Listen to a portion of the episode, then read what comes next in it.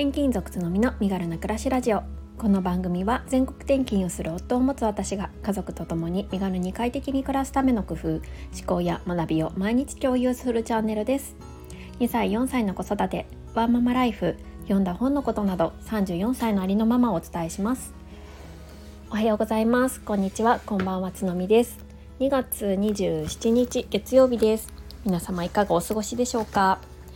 えー、岡山はすごく気持ちのいい晴れのお天気で、えー、1週間のスタートを切ることができました、えー、なんですけどちょっと長女がですね、えー、熱発で、え保育園から帰ってきまして今家におります。なんですけどちょっとさっきまた熱測ったら36度9っていうことで、うん、今のところはとっても元気に 過ごしています。はい、なんかねあの朝一の体温が割と高い子で、うん、普通に結構37度4とか超えちゃうことがあるので、まあ、こういったことがたまにあるんですけれども、まあね、あの熱じゃなくてあの風邪じゃなくてよかったなと思ってます。こんな日はまあなかなかね2人でゆっくり過ごすこともできないので私はちょっと仕事もあるんですけれども、ね、お昼をゆっくりあの話聞きながら食べたりとか、うん、あのべったりな一日を過ごそうかなと思ってます。はい、今日は、えー、単純えっ、ー、とですね今日はですねちょっとあの心理的なお話をしようかなと思ってて単純緊急性効果の罠っていうあの考え方を、えー、アウトプットしたいなと思ってます。この言葉って聞いたことありますかね？えっと、どういうことかっていうと、えっと、人間は時間制限があるだけでこの仕事は重要に違いないと判断してしまう心理状態のことを指しているということなんですね。そまあ、結局何が言いたいかというとそんなに重要ではないけれどもこの時までにやらなきゃいけないっていう緊急性が伴うだけでその仕事はすごく大切なことなんじゃないかっていうふうに、まあ、あの認識してしまうっていうことなんですね。であの、まあ、これはよくありがちかなと思うんですけれども、えー、人生の中でやっぱりあの、大切にしていきたいこととしてはえーとですね、重要性はすごい高いんだけれども緊急性はあんまり高くないことっていうことに、えー、フォーカスするとやっぱりこう自分自身の成長もあったりとかして、うんと、うまくいくことが多いよねっていうことが言われています。でもう少し詳しくお話をしますね。えーと、ちょっと頭の中で、えーと、ちょっと図表をあの思い浮かべていただきたいんですけど右の軸が重要性で上の、えーと、縦軸が緊急性っていう感じで、うんと、表があります。でこれこの表を4つに区切るんですね。で、えー、と一番右上に来る、えー、とマトリックスの部分つまり重要性も高くて緊急性も高い。これってまあ一番やった方がいいですよね。もうこれはもうあの明らかにすぐやった方がいいっていうことでここは問題ない。でえっ、ー、とですね。その隣に来て重要性はあんまり少ないんだけれども緊急性が高いっていうとこ。で今話したのがここの部分を、まあ、人間はすごくあの重要視してしまってあのすぐ手をつけてしまいがちなんだけれども、えーと、緊急性は高いけどでも重要性はそんなに高くないっていうことに関してはそこまで何て言うんですかねあのうーん重きを置く必要はないんじゃないかなっていうところなんですよね。まあ、ここ確かに、まあ、緊急性が高ければやっぱり先にやらなきゃみたいな気持ちが働いて、ね、手をつけるっていうことは多いと思うんですけれどももちろん緊急性があるのであれば、まあ、確かにやる必要はあるんだけれどもそこにこう強くとらわれる必要はないっていうことなんですよね。で大切にしたいのは、えーと、マトリックス上の右下の部分。重要性は高いけれども緊急性は低いこと。ここですね。ここの部分をやっぱり大切にしていった方がいいよねっていうことなんですよね。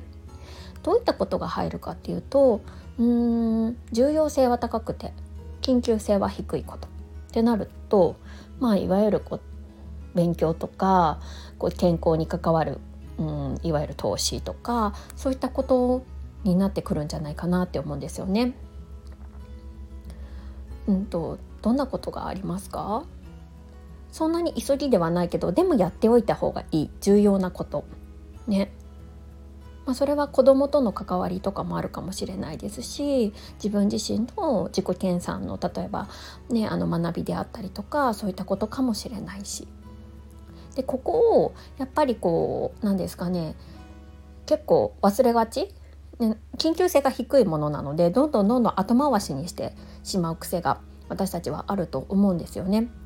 でもここはやっぱり重要性があるのであればしっかり自分の、えーとまあ、時間割なり一日の中でしっかりこうスケジューリングしてここに絶対入れようっていう感じで自分との約束事みたいな感じで自分とのこうアポイントメントを取るみたいな感じでやっていくとここのマトリックスの右側右右下側ですねの部分っていうのを確実にやっていけるんじゃないかなって思ってます。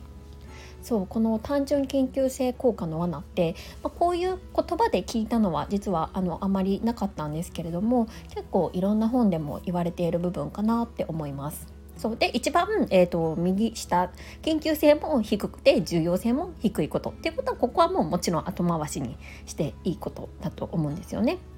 そうだから順番としては、えーと緊急性も高い重要性も高いこれはもちろん1番で2番目に来てほしいところっていうのが今言った重要性は高くいけど緊急性は低いもの。緊急性低いけど重要ってことですね。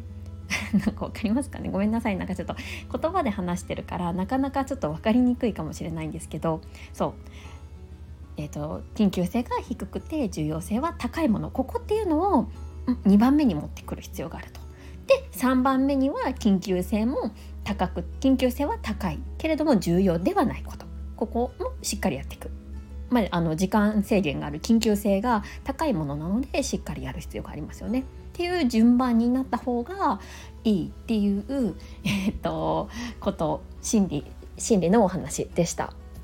ちょっと私自身もこれあのえー、初めてアウトプットする内容なのでうまく話せていなかったと思うんですけれども要は、まあえーと、重要ではない重要なことでも緊急性はないけれども緊急性はないけど重要なことっていうのを、えーと、フォーカスしてやっていくっていうことをちょっと意識づけていくのはいかがでしょうかというお話でした。すいません分かりにくくてはい、コメント返しをさせていただきます。前回の放送25回目、えー、ストレスを意識的に対処するコーピングリスト持っていますか？の回でコメントをいただいております。サ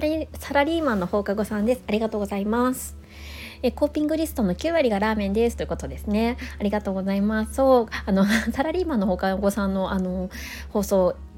拝聴させていただくと結構